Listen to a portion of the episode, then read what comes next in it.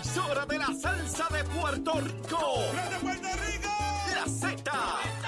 WZNTFM 93.7 San Juan, WZMTFM 93.3 Ponce y WIOB 97.5 Mayagüez. La que representa la la isla del encanto. De aquí para el mundo. A través de la aplicación La Música Z93. Tu, tu emisora nacional de la salsa.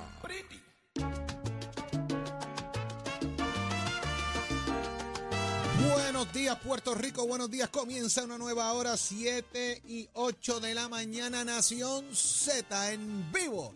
Desde los estudios Ismael Rivera de Z93, tu emisora nacional de la salsa en el 93.7 FM en San Juan, 93.3 FM en Ponce y el 97.5 FM en Mayagüez.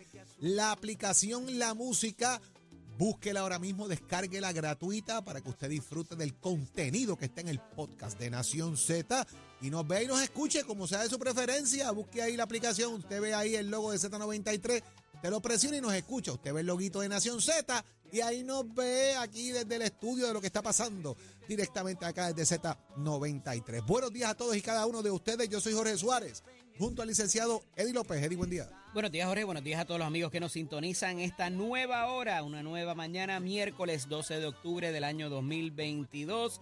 Y para aquellos que se están levantando ahora, que cogieron la semana libre, levántate que el despertador te está velando y te agarra el tapón, Jorge. Suárez. Eso es así, Eddie. Y ya vamos a ver qué está ocurriendo en espera aquí de que nos conteste el nuevo designado secretario general del Partido Popular, Luis Vega Ramos, que estamos llamándolo. Luis, hello, el teléfono, muchacho. No pase como en la emisora colega ayer hace unos años atrás. nos confirmó que iba a estar en la mañana de hoy, así que estamos esperando eh, que se conecte con nosotros el nuevo secretario general del Partido Popular Democrático, Luis Vega Ramos, para hablar de cuál es la agenda que tiene de cara a eh, su designación como secretario general de la colectividad, designación que hiciera ayer el presidente del Partido Popular y presidente del Senado, José Luis Dalmau Santiago, ante la renuncia eh, que tuviese el pasado secretario y representante Ramón Luis Cruz Burgos a dicha, a dicha eh, posición.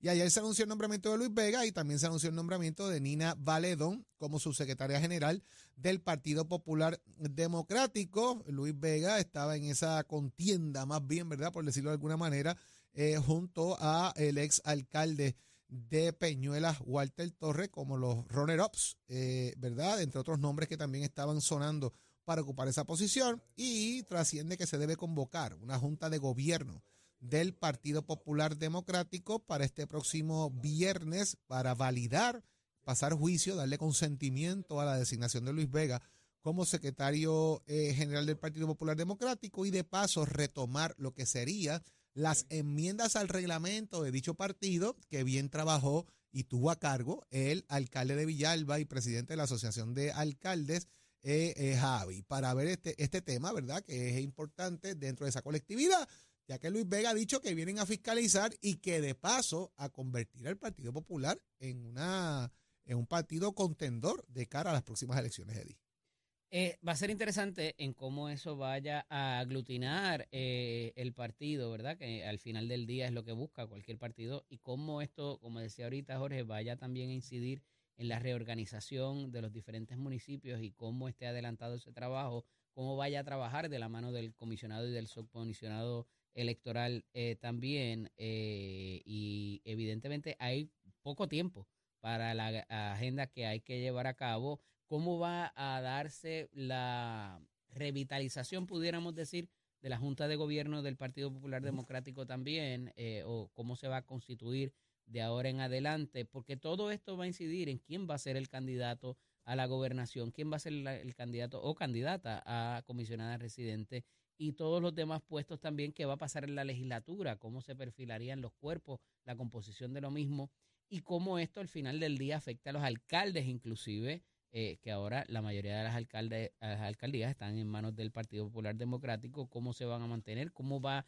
a ser la cooperación con esos eh, presidentes municipales de las alcaldías que no están en manos del Partido Popular Democrático. O sea que eh, es una, una agenda bastante cargada y que va a tener que trabajar mucho con la constitución, por decirlo de cierta manera, o con el marco regulador y reglamentario de eh, los mecanismos que eh, rigen al Partido Popular Democrático. Ya el PNP pasó por esto. De alguna manera tuvieron su asamblea de, reglamento, ¿verdad? Lo que fue la convención del PNP. Y allí los miembros del Partido No Progresista, pues obviamente eh, avalan la presidencia de Pedro Pierluisi y, separamos los temas. Presidencia en sus candidaturas, porque lo mismo pasa en el Partido Popular. Aquí un evento para la presidencia del Partido Popular, no para la candidatura a la gobernación. Cuando tú fuiste secretario, se modificó el, el, reglamento, ¿verdad? Fue la, la, la, el reglamento aquel que propuso Jaime Perello. Ese reglamento es el que todavía estaba vigente, el que propuso el expresidente de la Cámara, Jaime Perello. ¿Cómo fue ese proceso cuando se implementó esa nueva propuesta? Se tiene que llevar a unas vistas eh, generales alrededor de, de los distritos para que se avale el mismo y se tiene que llevar a votación. O sea, la Asamblea de Programa y Reglamento de la colectividad tiene que avalar esos cambios. Se someten enmiendas en el floor también en, la Asamblea y una vez se avalen esos cambios se implementa el nuevo reglamento. Esto debería ocurrir también dentro del Partido Popular ahora, de que se avale la Junta de Gobierno, las propuestas que se traen y, la, y lo que es la Asamblea y Reglamento de por bueno con su voto eh, lo que sería el nuevo reglamento del Partido Popular con las enmiendas que se han planteado. Esas enmiendas, según ha trascendido, pues habla de limitar lo que son los miembros por acumulación de, eh, del Partido Popular. Habla también, dentro de su configuración política, añadir otros, otras personas, otras entidades, otras representaciones dentro de la Junta eh, de Gobierno y se planteaba en alguna medida también el tema de darle voto al secretario del Partido Popular y darle voto también al comisionado electoral, que son personas que tienen voz, pero no tienen voto dentro del organismo rector, que es la Junta de Gobierno. Así que, ¿cómo se va a atender esto en los próximos días? Pues veremos, veremos al fin y al cabo qué ocurre este próximo, este próximo viernes con este tema. Se han levantado cuestionamientos aquí precisamente en la prensa también del país ¿verdad? De que eh, Luis Vega y tanto Nina Valedón, ambos son uno contratista del Senado y Nina es eh, empleada del Senado de Puerto Rico y estaban pidiendo, ¿verdad?, cómo eso cambiaría o tuviese alguna influencia en su devenir eh, como servidores públicos. Pero yo entiendo que Luis siendo contratista, pues tiene espacio porque lo que tiene son contratos y puede manejarlo. Y él así lo ha explicado, igual que ocurre en otras circunstancias también dentro del Partido Nuevo Progresista. Así que eso yo creo que está un poco ya atendido ese tema, pero está ahí, está ahí ese tema eh, latente y lo ha planteado obviamente también eh, la prensa del país. El asunto, Jorge, que te traje ahorita en términos de, lo ideológico eh, y que estas, las dos personas, ¿verdad? son de un corte un poco más de izquierda que de centro dentro de la... Soberanistas, son soberanistas, ambos han expresado esos fines. ¿Cómo esto marca al presidente, la presidencia de José Luis Dalmao y todo lo que esto envuelve? decisión que él ha tomado hay que ver, por, digo, hay un asunto de confianza de, la presidencia y Luis Vega ha sido una persona que ha estado muy pendiente al tema de la medida que presentó Roger Wicker y cabildió el tema. Así que vamos a ver, vamos a ver, Eddie, al fin y al cabo, hacia dónde se mueve eh, el Partido Popular en ese tema. Eh, mira, eh, Nicole, acá producción me está escribiendo el representante Vega que lo llamen ahora, que parece que está disponible. Pero vamos a ver si entonces pasamos al tema del análisis y regresamos ya mismito entonces con Luis Vega. Continuamos con más aquí en Nación Z. Este segmento es traído a ustedes por Caguas Expressway, donde menos le cuesta un Ford. Damos paso al segmento del análisis del día y en la mañana de hoy está con nosotros el representante Jorge Navarro y Suárez. Buenos días, representante. Buenos días a ti, Eddie. Un saludo a todos los redescuchas.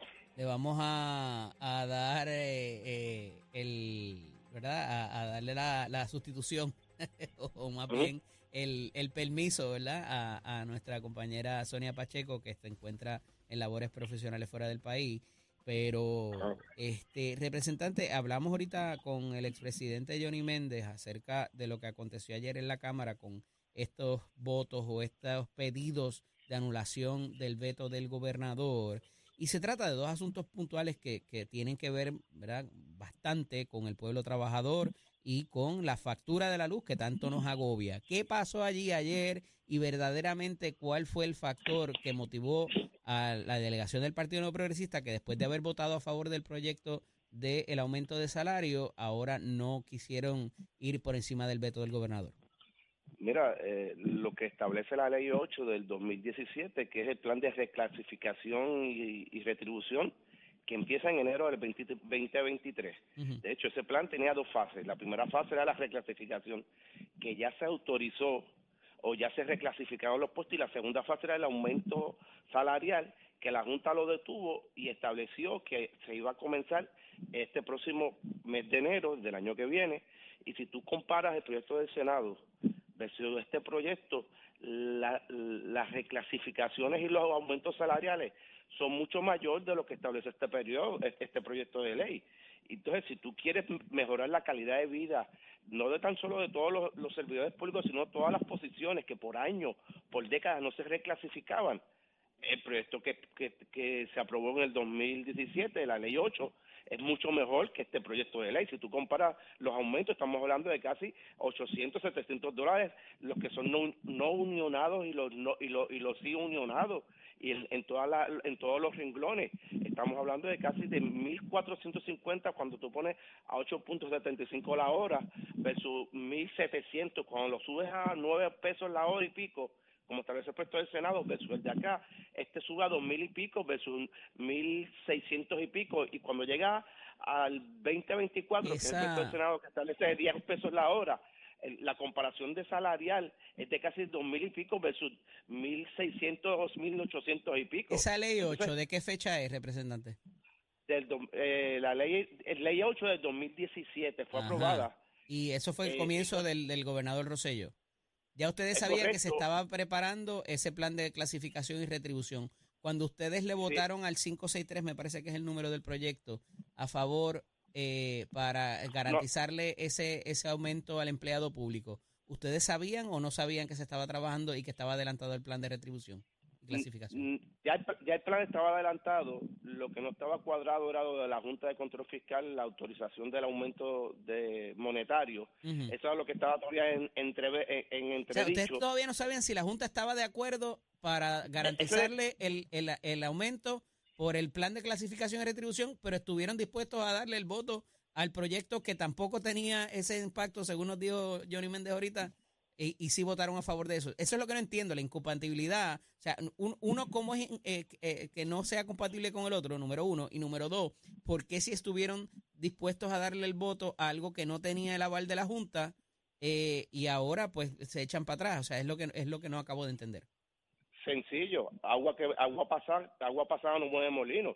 Si ya tenemos algo ya estipulado, ya centralizado, ya autorizado, ¿por ¿Qué qué es entonces más? Es un ingreso- es un aumento Olvídate mayor. que- sí, olvídate lo que pasó en aquel momento. El cuadro ahora está claro, está específico y tiene Por tanto, de entonces ustedes no tenían el cuadro claro en ese momento. Es la- a lo que me refiero. Ese, ese- ese detalle no estaba tan claro como está ahora, pero ahora sí que está claro. Y entonces cuando tú pones las cosas sobre la balanza, este, este es mucho me- mejor, este plan de esta ley 8 del 2017 a lo que está proponiendo eh, el, el Senado. Acuérdate que esto fue una controversia que tuvo el compañero este eh, eh, de, de la Cámara que radicó la medida, que no habían unos estudios, no había una- un- un- unos análisis bien específicos respecto a esa medida versus el otro, que todo eso conllevaba muchas cosas. La- teníamos la controversia con la Junta de que si sí o si no. Pero si había si todos no esos defectos, ¿por qué le votaron a favor cuando llegó a las manos de ustedes Sí. unánimemente?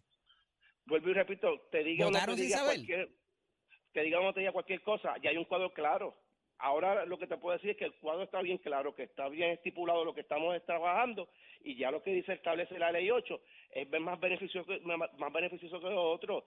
Si teníamos o no teníamos los elementos, si había algo o no bien específico, son cosas que uno t- trabajó en ese momento. Ahora, lo mejor para el pueblo es lo que va a empezar en enero del 2023. Así que no le buscamos una quinta pata al gato. El pueblo va a estar con una reclasificación los empleados públicos y bien pagos, que eso no se había logrado en, en décadas.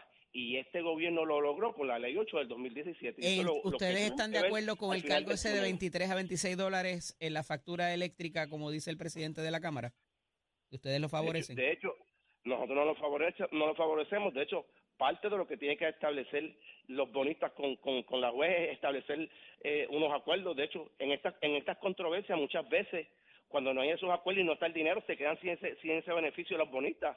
Así, o, buscan la forma y manera de que se llegue a algo eh, happy medium, o no piensen que se le va a dar todo a ellos, porque cuando tú haces una, re- una- un- o este, re- re- reformulas lo- los planes de pago, es para beneficiar al deudor, no es para beneficiar al acreedor.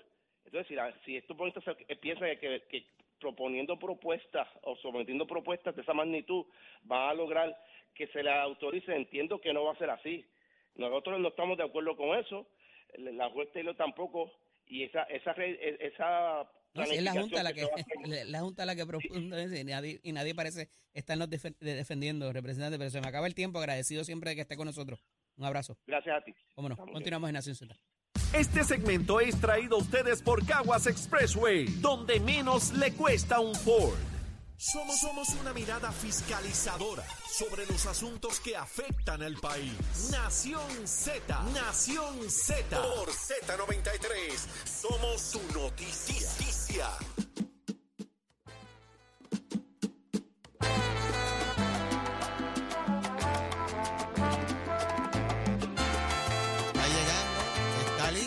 Apareció.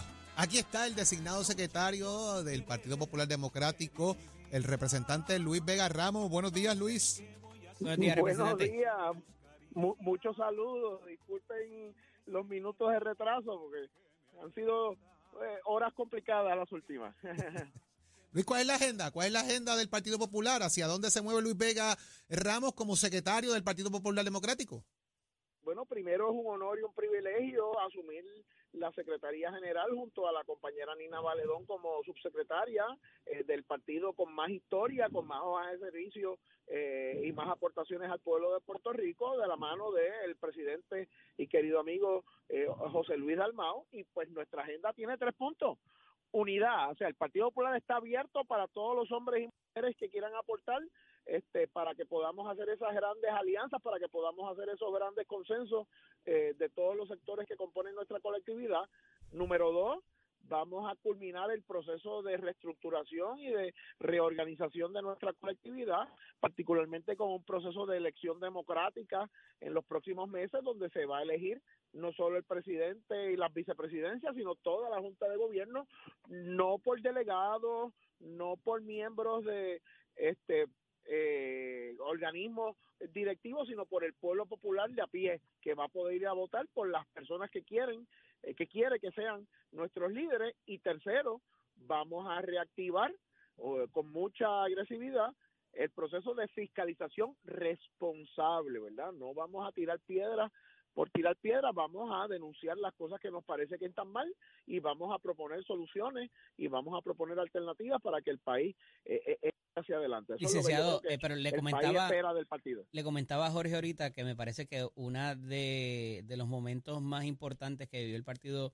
Popular Democrático era cuando ustedes hacían esas conferencias, que Jorge fue parte de ese esfuerzo, de esas conferencias de prensa de los domingos, que más allá del ataque político a la oposición, era una fiscalización responsable e ilustrativa al país de por dónde se encontraba el asunto de la Autoridad de Energía Eléctrica en, en unas instancias, en asuntos también con los desembolsos eh, de dinero. Eh, ¿Volveremos a ver ese tipo de fiscalización activa, eh, continua y consistente?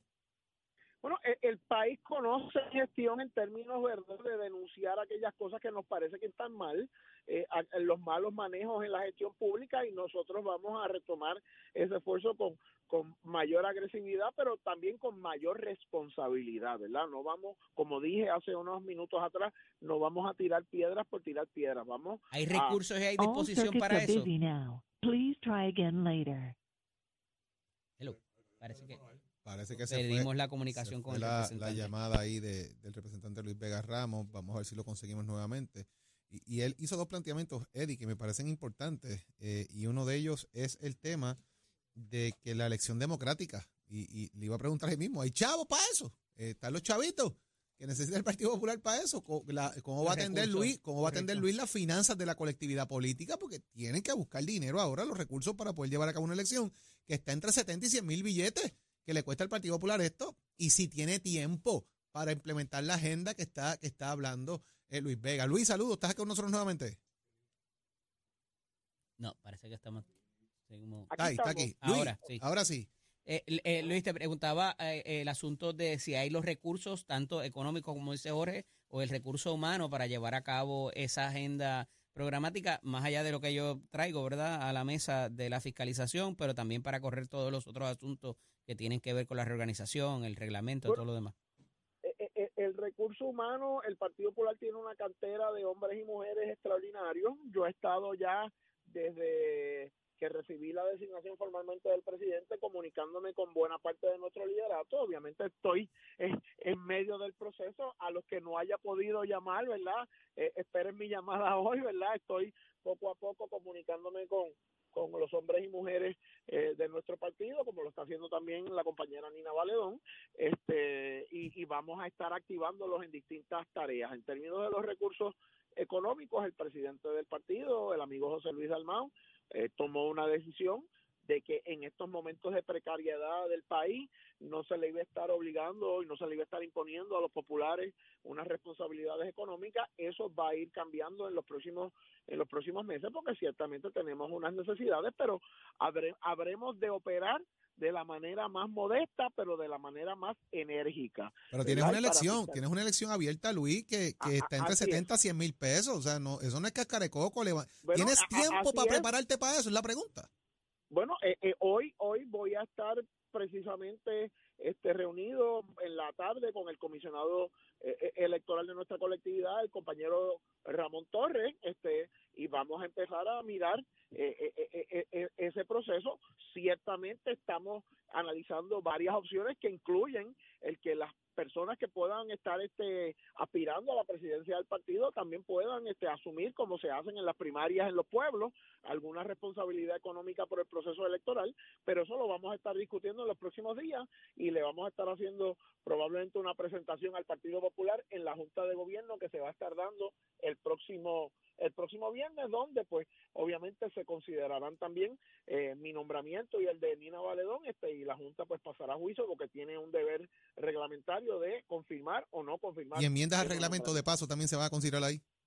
Ah, hay, hay una presentación que esperamos que dé el comité eh, de, de las enmiendas al reglamento o de un propuesto reglamento nuevo que preside el también presidente de la Asociación de Alcaldes y alcalde de Villalba, el, el querido amigo Luis Javier. Ahí quería llegar, representante, eh, porque ciertamente la mayoría de las alcaldías está en manos de alcaldes populares. ¿Cuán importante y cuál sería la estrategia para llegarlo también como recurso a toda esta agenda que usted tiene en estos momentos? Nuestros alcaldes y alcaldesas, nuestros presidentes y presidentas municipales son el brazo fundamental, son la espina dorsal de nuestro partido. Porque si algo ha demostrado el Partido Popular Democrático con su legado histórico, con, con grandes alcaldes y alcaldesas como Willy Miranda Marín, como Rafael Churumba Cordero, como José Aponte, y obviamente pues podemos hablar de Sila Calderón y otros más, eh, Héctor Luis Acevedo, es precisamente que desde la gestión municipal, desde la gestión de esa primera línea de batalla para hacerle justicia social al pueblo, es que el Partido Popular se hace grande y es que el Partido Popular se hace ¿Se va a estar comunicando usted directamente con ellos o va a delegar esa responsabilidad en algún otro recurso? bueno, ya va- vamos a estar integradamente presidente, secretario este, y subsecretaria. Ya yo he hablado con muchos alcaldes y alcaldesas en, en- en el día de ayer. Este, ya, por ejemplo, hablé, tuve una primera muy buena conversación con el presidente de la Asociación de Alcaldes, eh, Javi. Tuve eh, he tenido la oportunidad también de hablar con el alcalde de Coamo, eh, eh, Tato García, eh, y, y Josian Santiago, y, con, eh, y como ellos, pues, va- varios alcaldes eh, y Incluyendo la de alcaldesas, Morovis, varios la alcaldesa de Morovis. Eh, eh, eh, en el día de hoy vamos a estar conversando, ya hicimos gestiones para, para comunicarnos y sí, obviamente Sí. ella, que es una de las grandes líderes de nuestro partido, pues espero espero contar con su con su colaboración y espero ponerme a, a- a la colaboración de ella. Se nos está acabando el tiempo, sé que tendremos mucho tiempo más para dialogar, pero una última pregunta. ¿Van a ser un partido de oposición o convertirse en un partido de opción? La segunda, el país necesita opciones. El país necesita no solamente protestar por protestar, este, nosotros vamos a estarle dando al país opciones a lo que tenemos, que son opciones muy malas para el pueblo de Puerto Rico en este momento, y y sí, vamos a hacer Bueno. fiscalización. Sí, vamos a hacer oposición, pero va a ser oposición responsable y va a ser oposición que esté acompañada siempre eh, con eh, eh, alternativas y con propuestas para echar para adelante al país. Gracias al representante Luis Vega Ramos. Luis, los eh, Yankees siempre, ya acuérdate, Secretario General del. Partido Popular Democrático. Vamos a ver qué pasa el Que viernes y seguiremos hablando bastante de este tema, Luis. Cuídate mucho. Un abrazo. Ya tenemos a Tato Hernández, tenemos a Tato Hernández listo para hablar de deportes. Tato, cuéntame. Mira, Tato, Vamos arriba, vamos arriba, señores. Óigame, esta que le voy a anunciar, Jorge Eddy, es buena para darnos una escapada de esas de, de weekendcito, porque en el boxeo próximamente, suéname la campana, tin, tin, don, don. En el boxeo se está preparando y ya está casi firme, más, ya está firmada, me voy a adelantar. Está pautada para el próximo 10 de diciembre en Nueva York, la ciudad de los rascacielos. Madison Square Garden, la casa del boxeo, el combate entre José Sniper Pedraza y el ex campeón Teófimo López, Puerto Rico versus Honduras.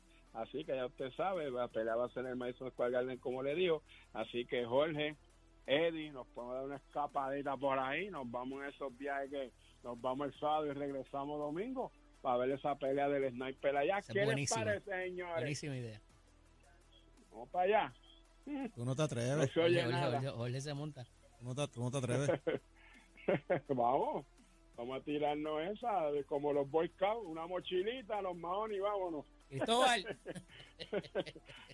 Eso, eso va a ser este weekend, un espectáculo de eso que llegamos domingo por la noche.